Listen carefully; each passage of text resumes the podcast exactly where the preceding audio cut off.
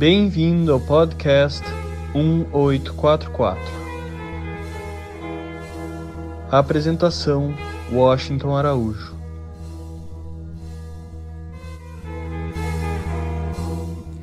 O episódio de hoje do podcast 1844 é dedicado à memória de Renato Russo Manfredini Júnior. O músico brasileiro nasceu em 27 de março de 1960 e morreu no dia 11 de outubro de 1996. Em novembro de 1996, grande parte do Brasil lamentava e chorava o desaparecimento precoce do músico compositor Renato Russo. Nós já morávamos em Brasília e decidimos então oferecer em nosso apartamento, ali na 202 Sul, uma reunião de orações para o progresso espiritual daquele ídolo da juventude brasileira. Eu tinha alguns amigos que eram conhecidos dos familiares do Renato e os convidei para esta reunião devocional. Então perguntaram se eles podiam convidar também os pais do Renato, seu Manfredini e Dona Carminha, para que eles pudessem assistir a essa homenagem ao filho que acabara de partir. Eu disse que sim. E eles ficaram muito felizes e fizeram o convite. A reunião prevista para começar às oito da noite só foi começar lá para as nove e meia em nossa casa estava com a sala tomada de jovens, sofás e cadeiras, todos lotados e muitos pelo chão. O casal Manfredini chegou e desde o início pareciam já estar um bocado emocionados, sensibilizados. Então, desloquei dois jovens de duas bonitas poltronas confortáveis e ofereci ao querido casal. O atraso daquela reunião de orações ocorreu porque um dos jovens havia trazido um violão. E então, muitos emocionados, começaram a entoar, a cantar juntos alguns dos grandes sucessos da Legião Urbana. E uma música puxava a outra, e podia então se sentir aquela emoção quase palpável. Creio que foi por isso que o casal, desde que saiu da porta do elevador até a porta do nosso apartamento, já vinham muito comovidos, porque já começavam a identificar trechos das músicas. O programa que coordenei era muito, muito mesmo bonito, eclético, diversificado. Nele cabiam orações barrais, poesias de Fernando Pessoa, a oração do Pai Nosso, poemas de Gibran Khalil Gibran, excertos de escrituras budistas e judaicas, escrituras do Velho Testamento, trechos de poemas de Carlos Drummond de Andrade, e tudo tratava da vida após a morte. E não faltaram versos de Rumi, o grande poeta sufi da cidade de Shiraz, na Pérsia. Essas leituras incluíam também trechos de crônicas da nossa Clarice Lispector. E a cada três leituras feitas pelos jovens, uma pequena pausa para que, acompanhados por um violão, eles lembrassem sucessos do Renato Russo. Naquelas semanas, o clima emocional do meu apartamento não era muito diferente do clima emocional de todo o Brasil. O ponto alto do programa foi a leitura de trechos de uma palestra do sábio persa Abdul Bahá, comparando a vida após a morte como a subida de uma escada de um andar para o outro de uma casa. O sábio dizia que o mundo espiritual estava distante de nós apenas por um andar e ensinava que nosso corpo assemelhava-se a uma gaiola e o nosso espírito a um pássaro, e que quando a gaiola era rompida, enfim, o pássaro estava livre e podia voar. Boa parte de nós estávamos em lágrimas, e seu Manfredini e Dona Carminha estavam realmente chorando bastante comovidos. Saúde e muito trabalho honesto para todos vocês, para sempre. O que é demais nunca é o bastante. O que é importante mesmo, assim, o que vale é a sinceridade, entendeu? Seja você pintor, carpinteiro, artista de rock, músico clássico, se você for sincero, você tem a ver. Suas crianças derrubando reis, fazer comédia no cinema com as suas leis. Somos os filhos da revolução, somos burgueses sem religião. Nós somos o futuro da nação. Só imaginação. Será que nada vai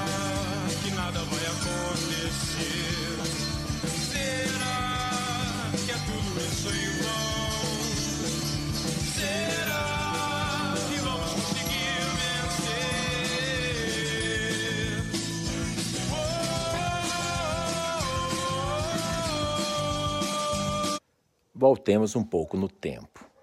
Naquele exato ano de 1996, no segundo semestre, alguns amigos da comunidade Bahá'í de Brasília haviam iniciado uma série de encontros onde, a partir de letras de músicas de compositores nacionais, como Chico Buarque, Caetano Veloso e Raul Seixas, discutiam temas como o elevado papel da arte na sociedade e as reflexões que dela suscitavam, tanto aquelas mais amplas e sociais, quanto as mais íntimas, filosóficas e individuais.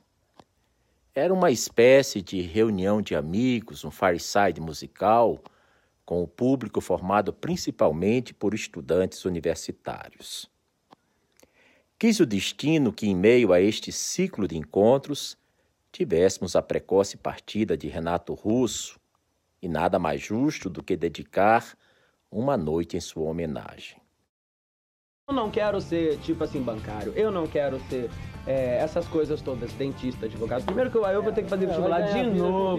Entendeu? É, pô, eu gosto de, de fazer fazer Pô, aí tipo, você pode fazer o negócio. Se você gosta, você pode fazer. Você tem que acreditar isso. Você tem que acreditar que você pode. Um dos participantes daquela reunião, o jovem Noujan Kiana, escreveu o seguinte sobre aquela noite tão especial.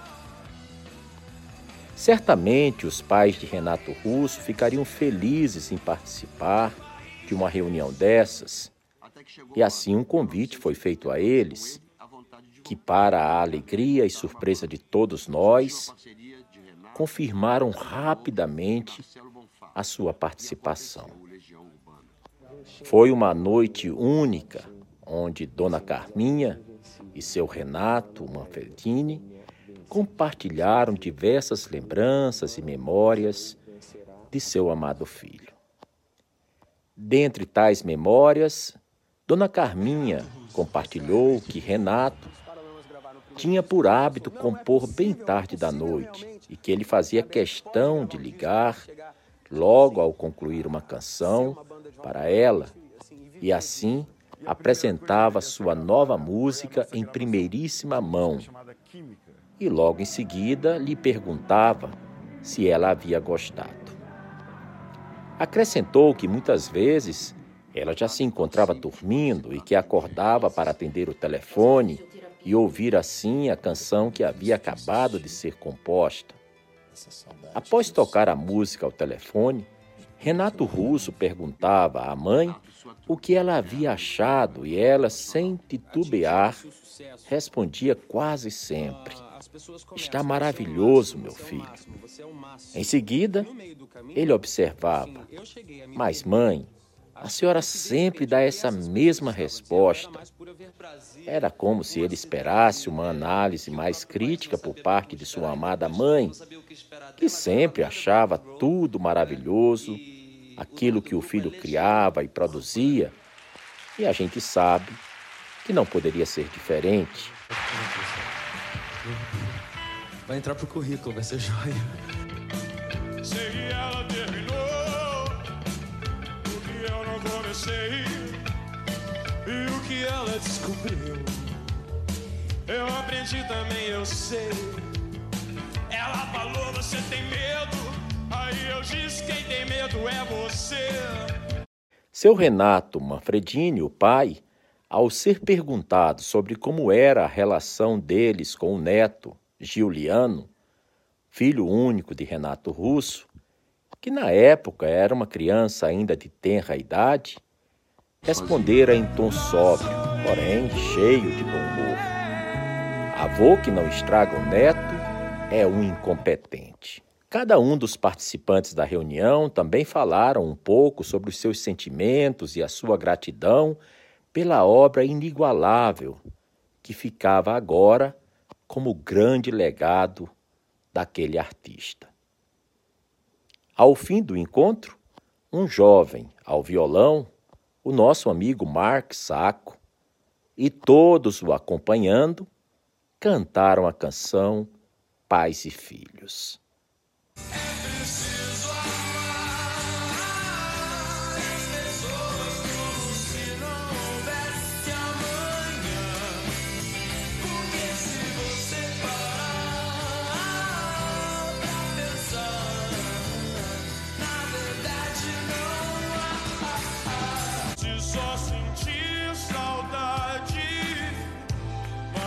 Sempre algo mais. Seja como for, é uma dor que dói no peito. Pode ir agora. Aquela doce reunião já atravessava meia-noite então, por volta das duas da madrugada, decidi dar um encerramento à mesma e aproveitamos para agradecer a presença de todos e, em especial, a presença dos pais do Renato Russo. Dona Carminha, um bocado comovida, conseguiu dizer que, sem sombra de dúvidas, esta havia sido a mais bonita e a mais emocionante homenagem que nosso filho e nós mesmos havíamos participado nessas últimas e tão tristes semanas. Abracei seu Renato Manfredini e pude sentir algo como um infinitésimo da dor que todo pai deve sentir quando sabe que seu filho partiu para a grande viagem. Ele soluçava em meu ombro e eu soluçava no seu. E sabíamos assim quão misterioso podia ser o país das lágrimas. Na dor, nós nos irmanávamos. Fica aqui o registro e a nossa homenagem ao talento desse maravilhoso artista. Como havia escrito em 1912 Abdul Bahá para o poeta Khalil Gibran, os poetas e os profetas veem com a luz de Deus. E é assim mesmo. Vamos tocar Pais e Filhos. Mas a gente não ensaiou. E de repente fica uma coisa assim, eu gostaria então que vocês prestassem atenção na letra e vissem que não é uma coisa assim, talvez, sabe, é assim, é uma coisa forte, tá? Porque assim, eu tenho que falar uma coisa também, agora eu tô legal e tudo, mas eu tive muito mal na minha vida, eu tive muito, muito mal. Quando eu era mais jovem, eu ficava confuso, tava, sabe, perdido da cabeça mesmo. E agora eu encontrei meu caminho. Eu gostaria de ter a idade de vocês e de repente tá legal. Mas não, eu quase que joguei fora metade da minha vida com sucesso, com tudo, entendeu? Fui tudo embora, sabe? Por causa de drogas, por causa de, sabe, maus. E de repente, às vezes, assim, essas músicas refletem um momento na minha vida que eu não gosto de lembrar mais. Eu prefiro tocar uma outra coisa e tudo, não sei o que, sabe? E a gente vai tocar Pais e Filhos e tudo. Mas eu gostaria, já que aqui o artista tem o espaço livre para falar, eu gostaria de lembrar a todos vocês, sabe, que estão aqui numa boa, que de repente, sabe, é importante o público respeitar o artista também nesse sentido.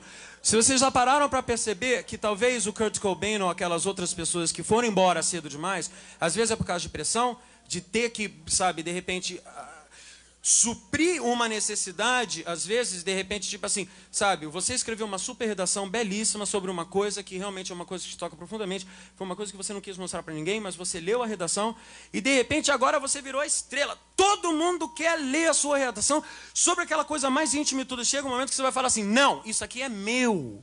Sabe? Gente, vamos com calma, sabe? Já foi publicado no livro e tudo, mas agora vamos com calma. Eu não tenho que em toda festa de aniversário, mãe, eu não vou ler a minha redação. Sinto muito. E acontece isso. Então, às vezes, com as músicas da gente rola isso. Entende? Da gente querer falar coisas novas e ir adiante. E assim. Pais e filhos.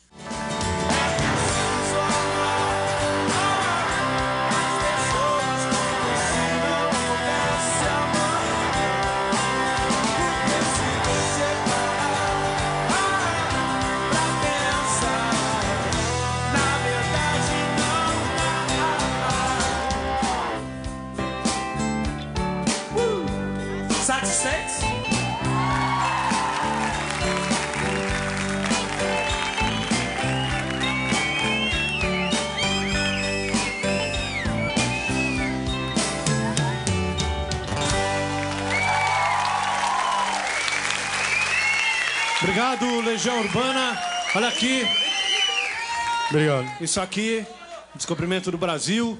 Nesse encarte que vem uma série de postais com fotos bacanas, com músicas legais, com coisas interessantes, com reflexões, com novas posturas. Legião Urbana. Obrigado, então. Tchau, valeu! Tchau, vocês são joia. Existe razão nas coisas feitas pelo coração. E quem irá dizer que não existe razão? Renato Russo nasceu no Rio de Janeiro, filho do funcionário público do Banco do Brasil, Renato Manfredini, com a professora de inglês Maria do Carmo. Viveu dos 7 aos 10 anos em Nova York, nos Estados Unidos, devido a uma transferência profissional de seu pai. Aos 13 anos, Renato Russo, de volta a Brasília, Estudava e levava uma vida típica dos adolescentes de classe média da capital federal. Quando, entre os 15 e os 16 anos, enfrentou uma rara doença óssea, a epifisiólise, que o deixou por um período entre a cama e a cadeira de rodas. Já nesta época, criava bandas e movimentos imaginários Começava também a compor letras e músicas compulsivamente em casa. Em seguida, ele forma a banda Aborto Elétrico em 1979 e em 1982 abandona o aborto elétrico e passa a fazer trabalhos solos. Nesse período, ficou conhecido como sendo o trovador solitário. A Legião Urbana surgiu quando Renato se juntou a Marcelo Bonfá, Eduardo Paraná, hoje conhecido como Cadu Lambar, e Paulo Paulista Guimarães, isso ainda no ano de 1982. Ico Ouro Preto também tocou guitarra em poucos shows do início da banda. No ano seguinte, Paulista e Paraná deixam a formação original e, dado Vila Lobos, assume a guitarra. Em 1993, Renato Russo iniciou a carreira solo e lançou The Stonewall Celebration Concert. O álbum Stonewall também é uma homenagem ao seu ex-namorado, então recém-falecido Scott, e continha músicas de Madonna e Bob Dylan, entre outros. Em 1994, ele lança Equilíbrio Distante, interpretando canções italianas cuja sonoridade, combinada à sua descendência, Renato gostava muito. O disco apresenta sucessos como Strani Amore, La Solitudine e La Forza della Vita. Segundo o próprio Renato, o álbum foi feito em homenagem à sua família. Como dissemos, Renato morreu em 1996, contava apenas 36 anos de idade, devido a uma broncopneumopatia, septicemia e infecção urinária, consequências do contágio pelo vírus HIV. Ele descobriu a doença em 1989, mas nunca assumiu publicamente ser portador. Em 1997 é lançado o disco póstumo O Último Solo, com gravações inéditas que não entraram em seus CDs solo anteriores. Em 2003, sete anos após sua morte, a EMI lança Presente, trazendo duetos e trechos de entrevistas gravadas em áudio. 2006 é o ano em que surge o CD-DVD Uma Celebração, gravado pelo canal de TV Multishow em parceria com a gravadora EMI, com músicas interpretadas ao vivo por vários artistas. Em 2008 sai o CD O Trovador Solitário, com gravações caseiras de Renato, feitas no ano de 1982. E em 2010, ao celebrar os 50 anos que Renato Russo faria, a EMI lança o álbum Duetos, montado com gravações de Russo e participações póstumas de vários artistas. Renato Russo é um clássico eterno de nossa cultura.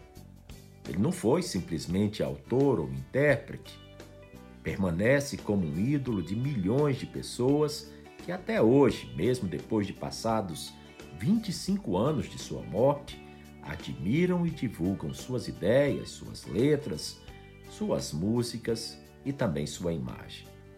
A obra de Renato Russo reúne o lirismo da música popular brasileira com a energia do movimento punk rock dos anos 80. As letras poéticas são rebuscadas e têm grande apelo popular. Para exemplificar isso, irei compartilhar com os ouvintes do podcast 1844 apenas uma amostra, apenas três letras de três músicas do cancioneiro e da poesia de Renato Russo. As músicas são Índios, Tempo Perdido e Pais e Filhos. Vejamos as letras. Índios.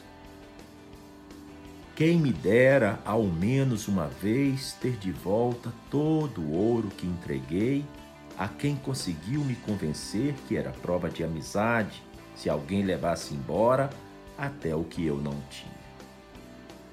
Quem me dera ao menos uma vez esquecer que acreditei que era por brincadeira que se cortava sempre um pano de chão de linho nobre e pura seda.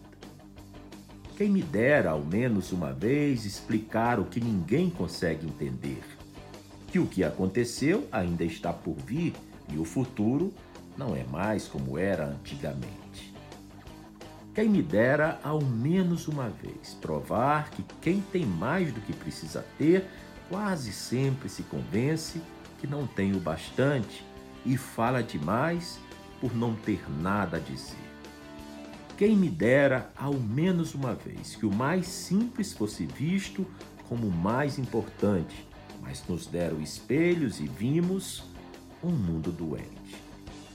Quem me dera ao menos uma vez entender como um só Deus ao mesmo tempo é três e esse mesmo Deus foi morto por vocês é só maldade então deixar um Deus tão triste. Eu quis o perigo e até sangrei sozinho, entenda. Assim pude trazer você de volta para mim quando descobri que é sempre só você que me entende do início ao fim e é só você que tem a cura para o meu vício de insistir nessa saudade que eu sinto de tudo que eu ainda não vi. Quem me dera, ao menos uma vez, acreditar por um instante em tudo que existe e acreditar que o mundo é perfeito e que todas as pessoas são felizes. Quem me dera, ao menos uma vez, fazer com que o mundo saiba que seu nome está em tudo e, mesmo assim, ninguém lhe diz ao menos obrigado. Quem me dera, ao menos uma vez, como a mais bela tribo dos mais belos índios, não ser atacado por ser inocente. Eu quis o perigo e até sangrei sozinho. Entenda, assim pude trazer você de volta para mim, quando descobri que é sempre só você que me entende do início ao fim e é só você que tem a cura para o meu vício de insistir nessa saudade que eu sinto de tudo que eu ainda não vi. Nos deram espelhos e vimos um mundo doente. Tentei chorar e não consegui. Passemos agora à leitura da terceira letra. É a música Tempo Perdido. Todos os dias, quando acordo, não tenho mais o tempo que passou, mas tenho muito tempo, temos todo o tempo do mundo. Todos os dias antes de dormir, lembro e esqueço como foi o dia, sempre em frente, não temos tempo a perder. Nosso suor sagrado é bem mais belo que esse sangue amargo e tão sério e selvagem e selvagem, e selvagem. Veja o sol dessa manhã tão cinza, a tempestade que chega da cor dos teus olhos castanhos. Então me abraça forte e diz mais uma vez que já estamos distantes de tudo, temos nosso próprio tempo.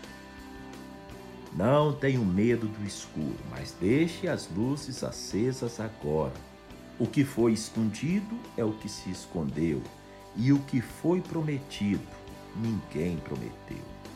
Nem foi tempo perdido. Somos tão jovens, tão jovens, tão jovens. A terceira letra é da música Pais e Filhos. Estátuas e cofres e paredes pintadas, ninguém sabe o que aconteceu. Ela se jogou da janela do quinto andar. Nada é fácil de entender. Dorme agora. É só o vento lá fora. Quero colo. Vou fugir de casa. Posso dormir aqui com vocês? Estou com medo. Tive um pesadelo só vou voltar depois das três. Meu filho vai ter nome de santo. Quero o nome mais bonito. É preciso amar as pessoas como se não houvesse amanhã, porque se você parar para pensar, na verdade não há. Me diz, por que, que o céu é azul?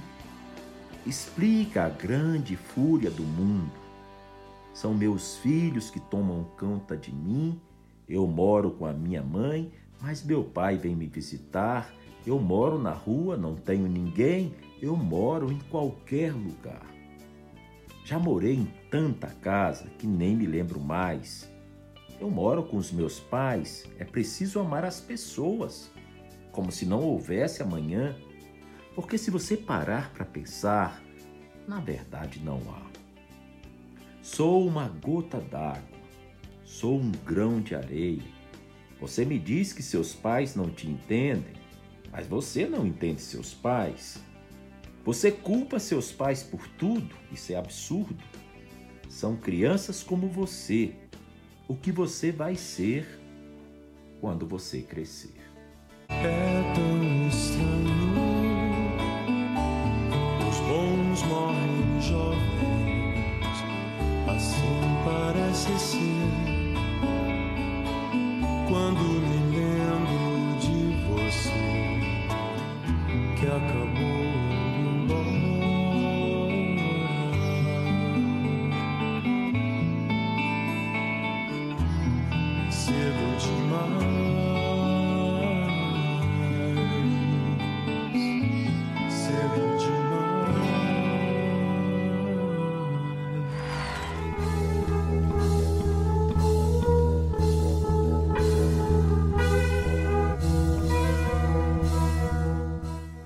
Você acabou de ouvir mais um episódio do podcast 1844. Agradecemos sua audiência e lhe convidamos para ouvir nosso próximo episódio semanal. Apresentação e comentários: Washington Araújo. Trilha musical composta por Ian Garbinato. Vinhetas: Diogo Garbinato.